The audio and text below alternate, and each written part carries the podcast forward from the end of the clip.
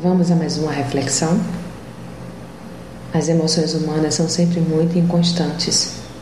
Você pode estar feliz no instante e repentinamente se entristecer por causa de uma má notícia, por exemplo.